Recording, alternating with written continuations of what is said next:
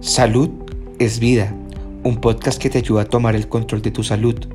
Entrega especial de Obesidad Cero, una iniciativa de BeHealth.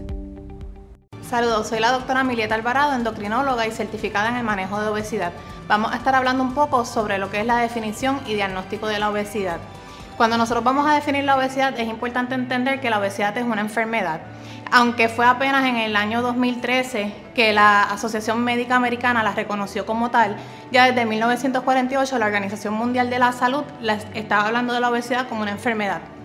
Sabemos que la obesidad es una condición crónica como cualquier otra condición crónica que conocemos. Es una enfermedad que es recurrente, es una enfermedad que es multifactorial y tiene un, componente de neurocomportamiento en donde hay un exceso de grasa corporal que va a crear una disfunción de los tejidos y unas fuerzas físicas anormales y esto va a hacer que haya unas complicaciones metabólicas, mecánicas y psicosociales.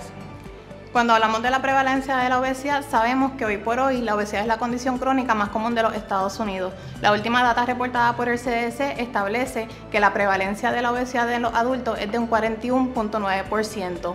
Cuando hablamos de la prevalencia de la obesidad severa, sabemos que esta es cerca de un 9%. Y si a esto le sumamos la prevalencia de los pacientes que padecen de sobrepeso, este número eh, eh, sube a un 70%. De hecho, se dice que uno de cada tres adultos en los Estados Unidos padece de sobrepeso. Si estos números se extrapolan a lo que va a ocurrir en las próximas décadas, se sabe que tan pronto como para el año 2030, el 50% de las personas van a padecer de obesidad y un 85% de las personas van a padecer de sobrepeso. Y aunque estos números suenan alarmantes y a pesar del alto número de personas que están afectadas por la obesidad y el alto costo a nivel social, sabemos que la enfermedad, la obesidad como enfermedad es poco diagnosticada y solamente una pequeña porción de los pacientes que realmente son candidatos a terapia reciben una terapia basada en evidencia. Cuando nosotros eh, estamos evaluando un paciente con obesidad, nosotros tenemos unos componentes antropométricos que nosotros utilizamos. Usualmente el más común, eh, más comúnmente utilizado es lo que es el índice de masa corporal o el BMI por sus siglas en inglés. Eh, sabemos que el BMI es una buena prueba de cernimiento es una buena herramienta de cernimiento y básicamente lo que, lo que hace el BMI es que toma en cuenta lo que es el peso de la persona por la estatura de la persona. Así que básicamente es un cálculo que toma en cuenta el peso de la persona en kilogramos por la estatura en metros al cuadrado y esto nos da un número. Y en base a ese número nosotros categorizamos al paciente en si en ese eh, índice de masa corporal el paciente tiene un peso normal, que es aquel considerado entre 18.5 y 24.9. Eh, si tiene eh, un BMI más de 25, ya cae bajo una categoría de sobrepeso y si un paciente tiene un BMI mayor o igual a 30, ya cae bajo obesidad clase 1. Un BMI mayor o igual a 35 cae, cae bajo una categoría de obesidad clase 2 y ya un BMI mayor o igual a 40 cae como una obesidad clase 3 o una obesidad severa. Cuando utilizamos estos componentes antropométricos sabemos que cada uno tiene sus ventajas y sus desventajas, particularmente sabemos que el utilizar el BMI puede subestimar o sobreestimar lo que es la enfermedad de la obesidad, específicamente en esos pacientes que tengan extremos de músculos, como aquellos pacientes que vayan mucho al gimnasio, que sean fisiculturistas, o aquellos pacientes que por el contrario eh, tengan, padezcan de una condición que se conoce como sarcopenia, en donde hay una disminución en la masa muscular, en donde en estos casos puede básicamente subestimar lo que es el, el BMI. Y también tenemos lo que es el porcentaje de grasa corporal. Sabemos que el porcentaje de grasa corporal eh, en mujeres eh, que se considera elevado es aquel que es más de 32% y en hombres más de 25%. Hay varias herramientas que se pueden utilizar para medir lo que es el porcentaje de grasa corporal, como por ejemplo pinzas, calipers, densitometría ósea, con ciertos equipos, con ciertos eh, programas instalados, lo que es el desplazamiento de aire, impedancia bioeléctrica.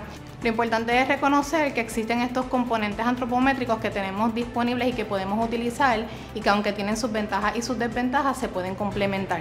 Cuando eh, vemos eh, o buscamos qué factores hay envueltos en el desarrollo de la obesidad, definitivamente, como mencioné al principio, lo importante es entender que la obesidad es multifactorial.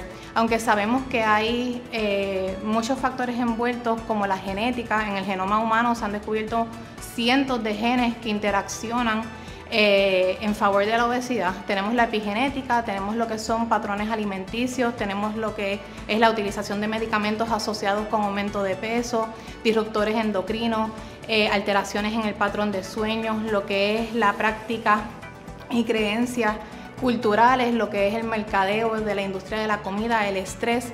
Todo esto sin duda alguna aporta a lo que es el desarrollo de la obesidad, pero es importante entender que eh, la obesidad es un problema crónico en el balance de energía. Eh, hay unas interacciones que son pobremente reguladas en, lo que son nuestros factores de saciedad y nuestros centros en el sistema nervioso central.